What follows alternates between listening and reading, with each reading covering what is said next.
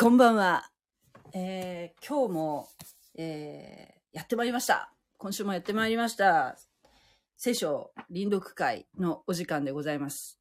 毎週金曜日夜10時から、えー、聖書臨読しようという試みを今年から始めておりますが、えー、今、10時1分前ですね。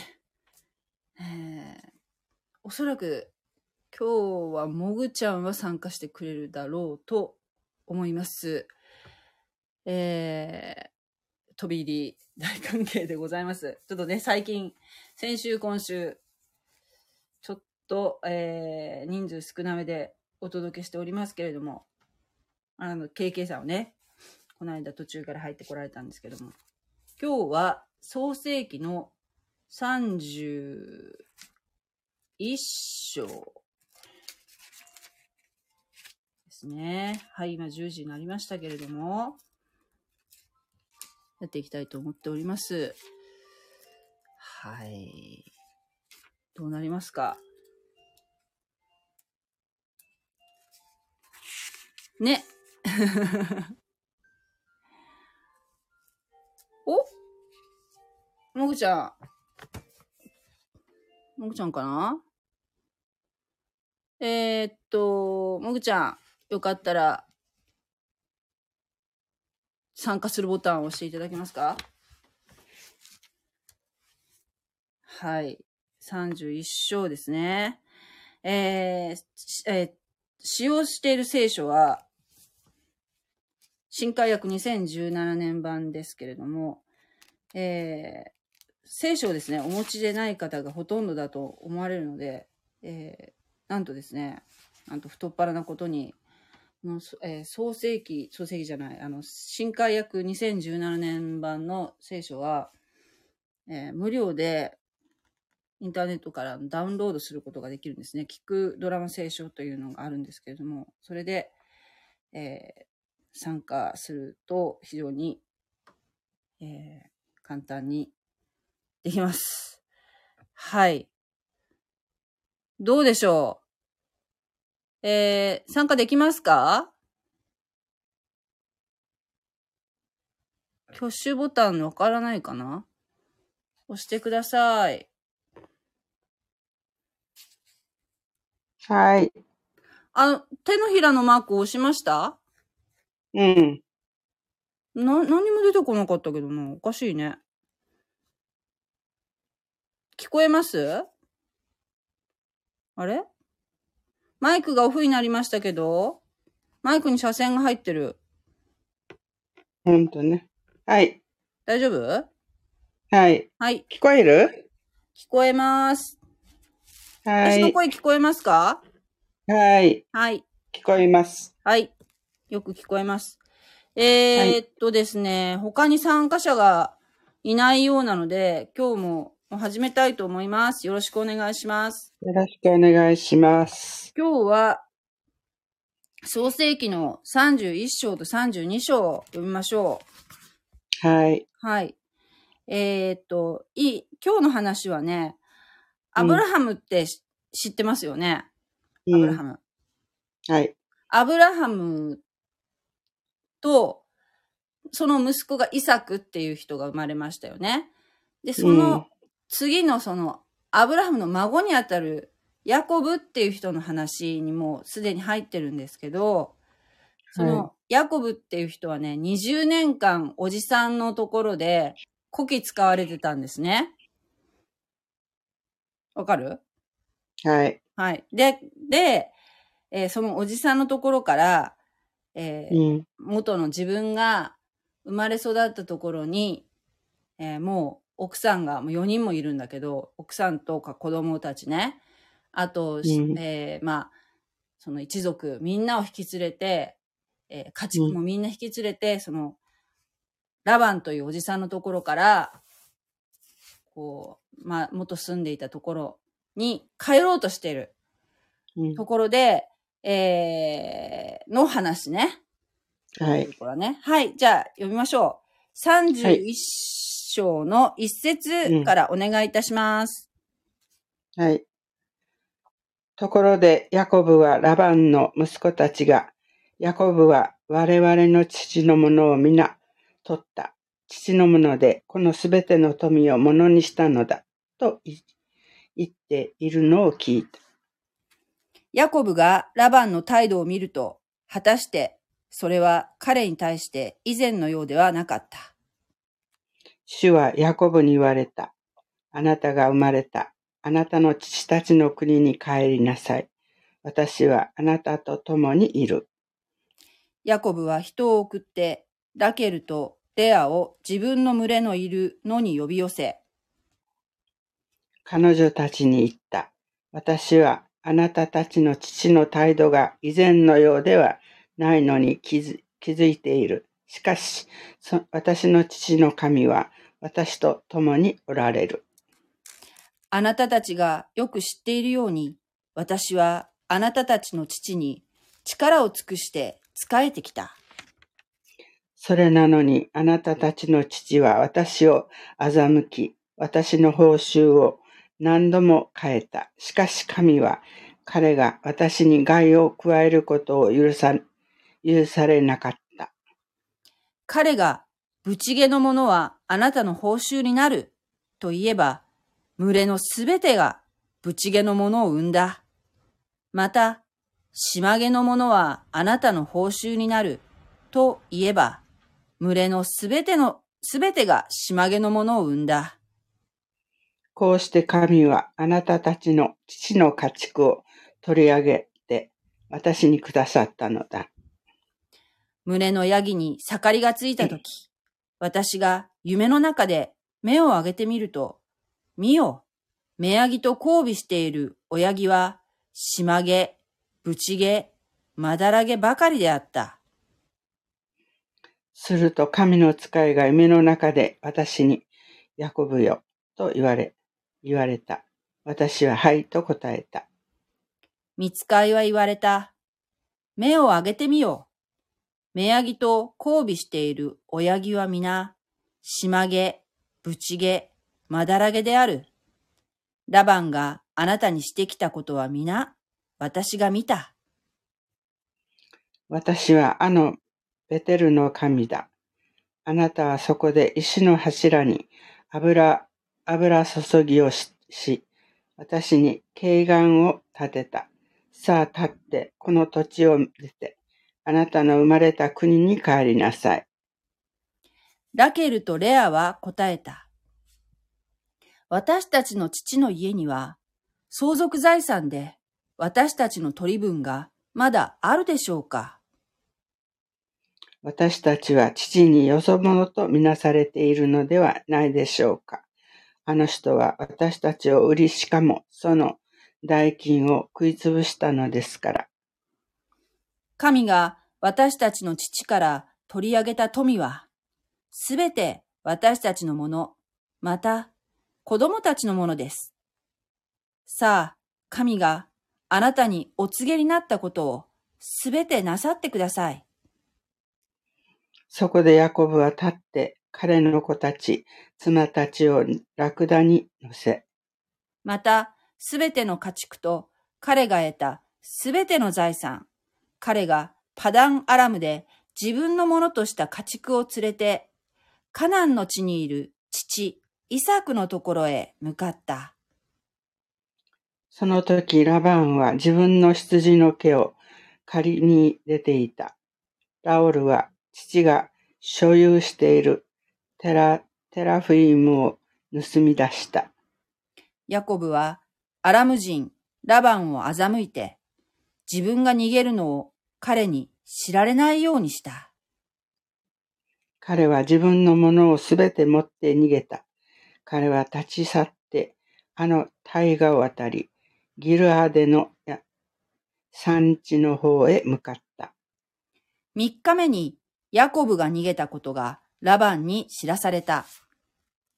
ラバンは身内の者たちを率いて7日の道のりを追っていき、ギルアーデの産地でヤコブに追いついた。神は夜、夢でアラム人ラバンに現れて仰せられた。あなたは気をつけて、ヤコブとことの善悪を論じないようにしなさい。ラバンはヤコブに追いつい追いついた。その時、ヤコブは産地に天幕を張っていたが、ラバンもギルアデの産地に身内の者たちと天幕を張った。ラバンはヤコブに言った。何ということをしたのか。私を欺いて、娘たちを剣で捕らえられたもののように引いていくとは。なぜあなたは逃げ隠れ、隠れ、うんと、あなたは逃げ隠れて、私を欺き、私に知らせなかったのか。タンバリンや盾ごとで喜びで、喜び歌って、あなたを追い、送り出しただろうに。しかも、あなたは、私の孫や娘たちに、口づけもさせなかった。あなたは全く愚かなことをしたものだ。私には、あなた方に害を加える力があるが、昨夜あなた方の父の神が私に、あなたは気をつけてヤコブとことの善悪を論じないようにせよと告げられた。それはそうと、あなたはあなたの父の家がどうしても恋しくなって出て行ったのだろうが、なぜ私の神々を盗んだのか。ヤコブはラバンに答えた。あなたがご自分の娘たちを私から奪い取りはしないかと思って恐れたのです。あなたがご自分の神々を誰かのところで見つけたら、私はそのものを生かしておきません。私のところに何があるか、私たちの一族の前でご自分で調べてください。そして持って行ってください。ヤコブはラケルが盗んだことを知らなかったのである。そこでラバンはヤコブの天幕とレアの天幕、また二人の女奴隷の天幕に入っていったが、見つからなかった。彼はレアの天幕を出て、ラケルの天幕に入った。ところが、ラケルはすでにテラフィムを取って、それらをラクダの蔵の中に入れ、その上に座っていたので、ラバンが天幕を隅々まで調べても見つからなかった。ラケルは父に言った。父上、どうか怒らないでください。私はあなたの前で立ち上がることができません。女の常のことがあるからです。彼は探し、探したが、テラフ、テラフィームは見つからなかった。すると、ヤコブは怒って、ラバンを咎めた。ヤコブはラバンに向かって言った。私にどんな背きがあり、どんな罪があるというのですか私をここまで追い詰めるとは。あなたは私のものを一つ残らず調べて何が、何か一つでもあなたの家のものを見つけましたかもしあったなら、それは、それを私の一族とあなたの一族の前に置いて、彼らに私たち二人の間を裁かせましょう。私があなたと一緒にいた二十年間、あなたの目羊も、目ヤギも流産したことはなく、また、私はあなたの群れのお羊も食べませんでした。野獣に噛み裂かれたものは、あなたのもとへ持っていかず、行かずに私が負担しました。それなのに、あなたは昼盗昼盗まれたものや、昼盗まれたものや、夜盗まれたものについてまでも私に責任を負わせました。私は昼は暑さに、夜は寒さに悩まされて眠ることもできませんでした。私はこの20年間あなたの家で過ごし、14年間はあなたの二人の娘たちのために、6年間はあなたの群れのために、あなたに仕えてきました。しかも、あなたは何度も私の報酬を変えました。もし、私の父祖の神、アブラハムの神、イサクの恐れる方が私についておられなかったら、おられなかったなら、あなたはきっと何も持たせずに私を去らせたことでしょう。神は私の苦しみとこの手のロークを顧みられ、昨夜裁きをなさったのです。ラバンはヤコブに答えた。娘たちは私の娘、子供たちは私の子供、群れは私の群れ、すべてのあなたが見るものは私のもの。この私の娘たちに対して、または娘たちが産んだ子供たちに対して、今日私が何をするというのか。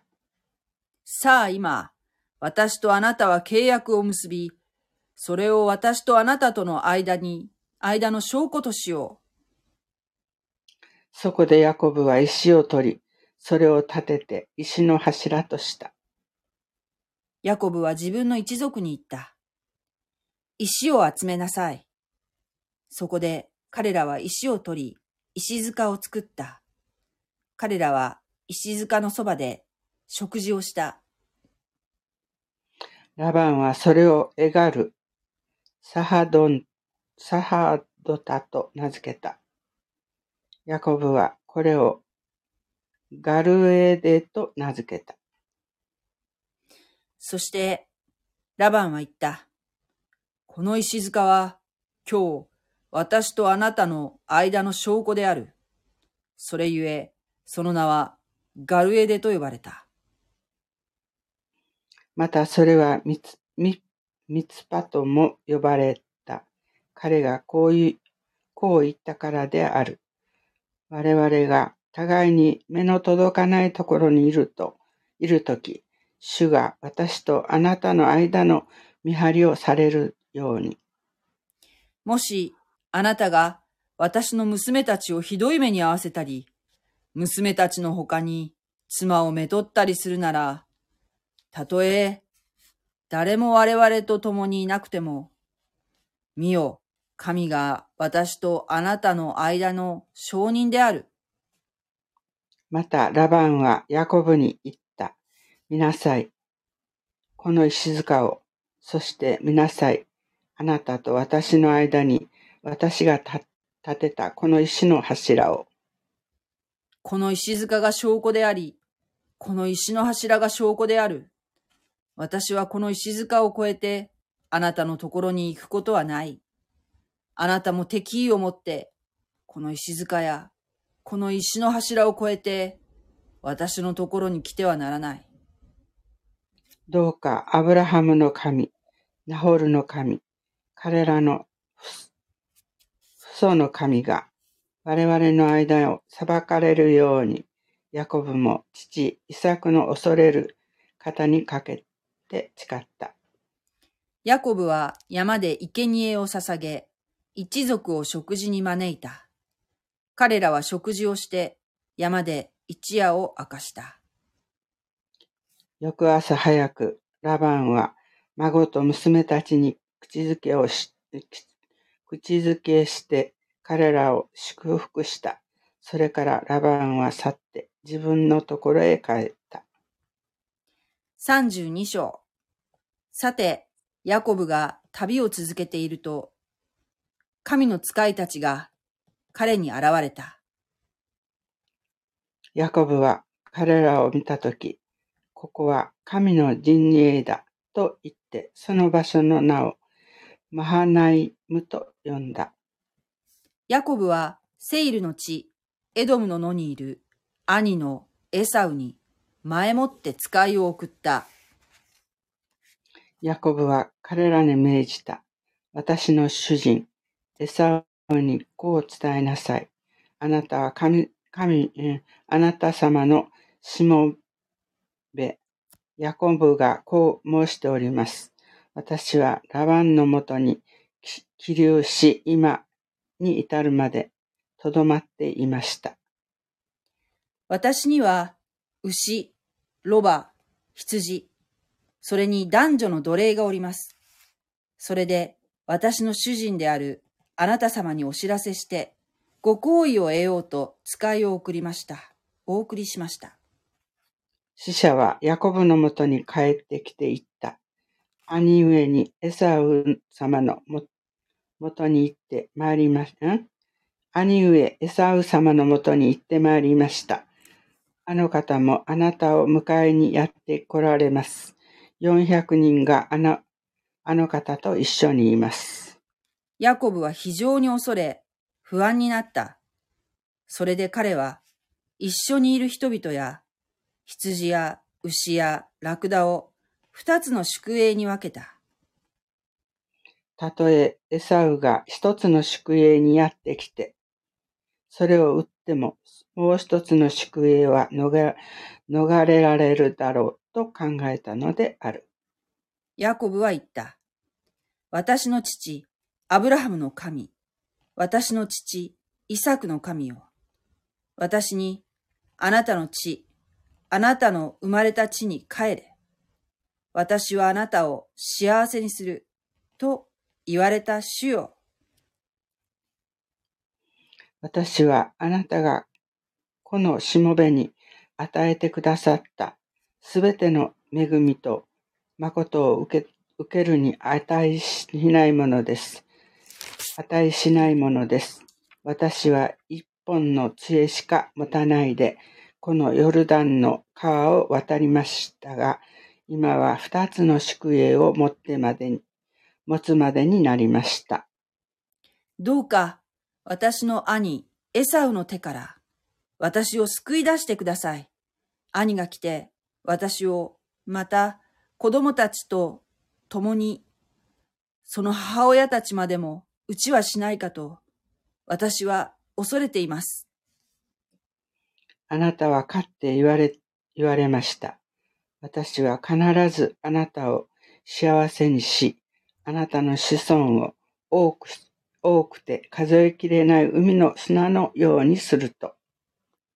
その世をそこで過ごしてから、ヤコブは自分が手に入れたものの中から兄エサウへの贈り物にするものを選び出した。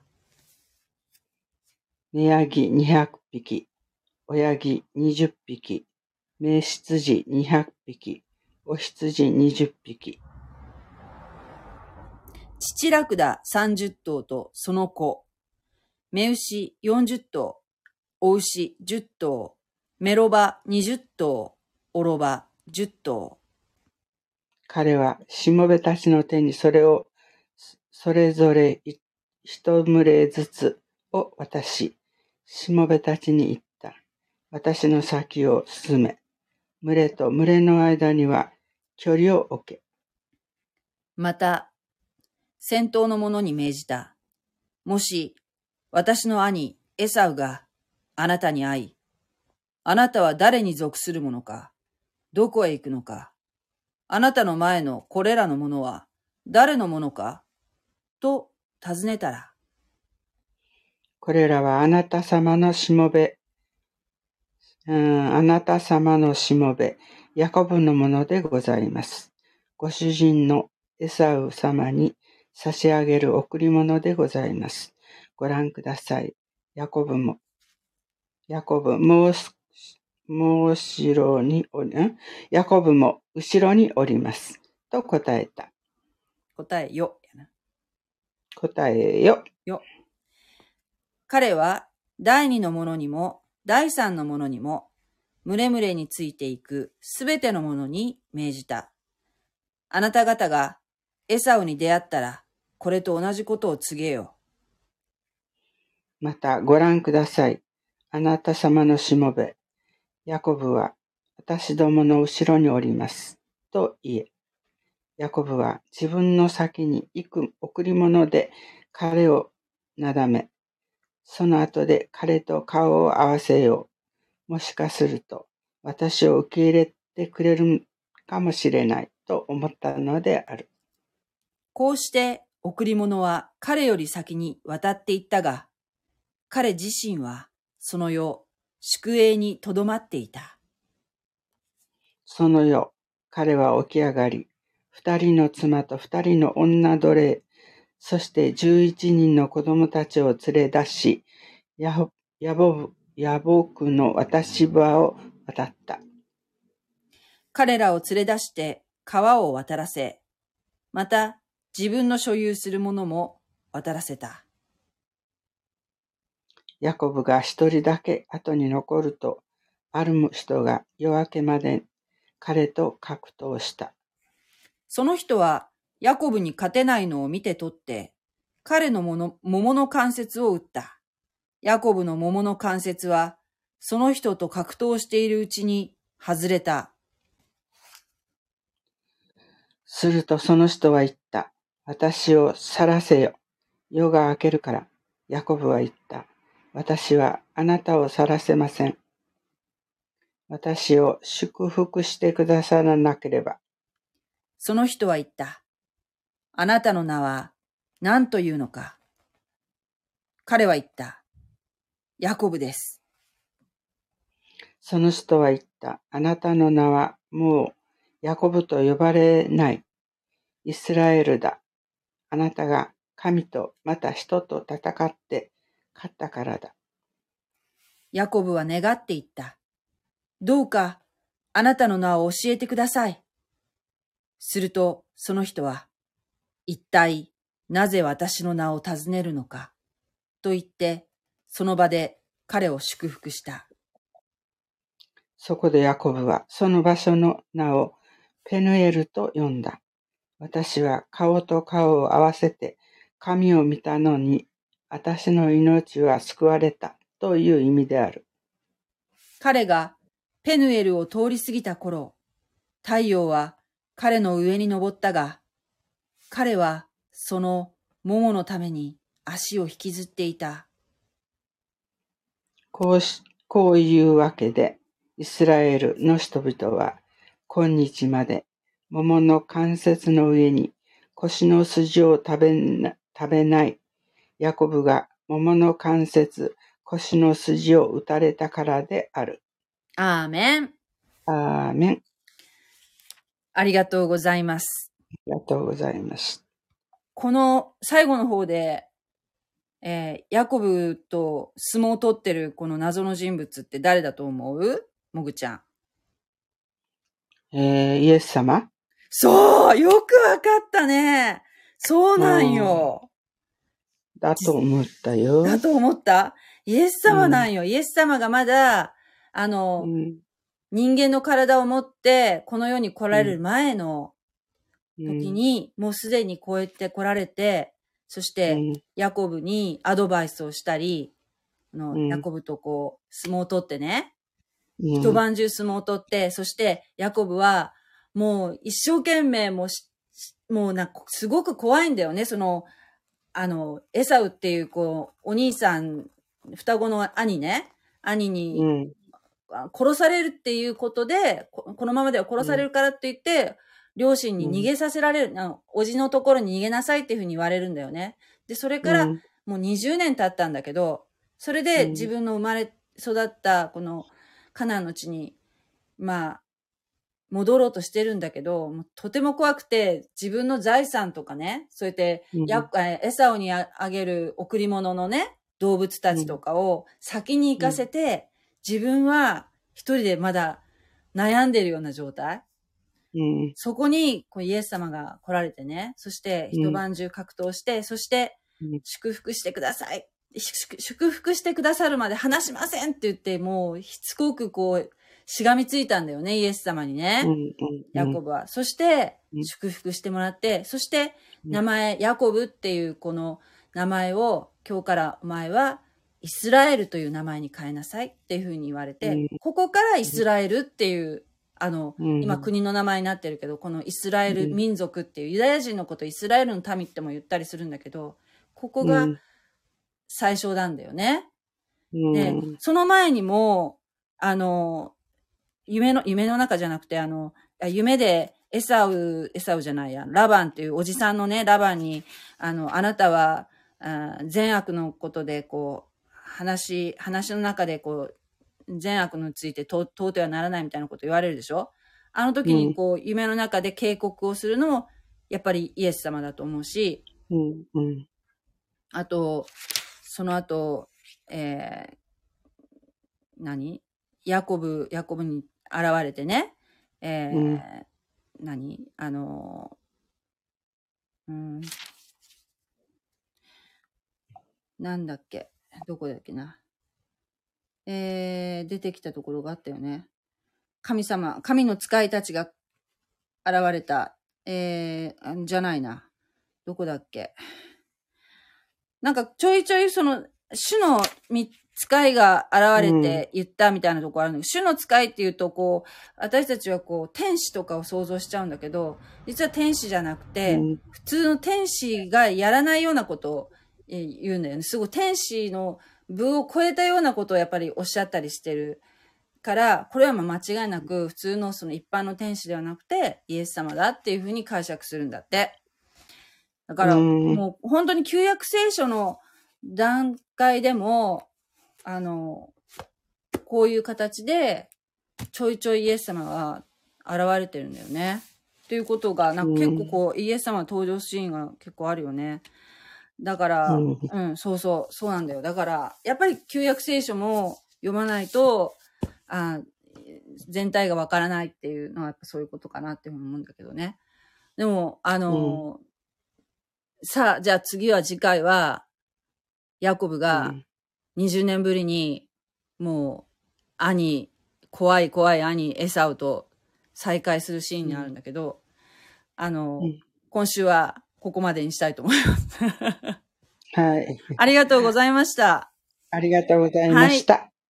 じゃあまた、はいあの、来週もよろしくお願いします。。はい、はいよろしくお願えっ、いします。と、どなたか見てくださって、あ、リオンさんが見に、見てくださってたんだね。リオンさんありがとうございました。はい。では皆さんに祝福がありますように、おやすみなさい。おやすみなさい。失礼します。はい。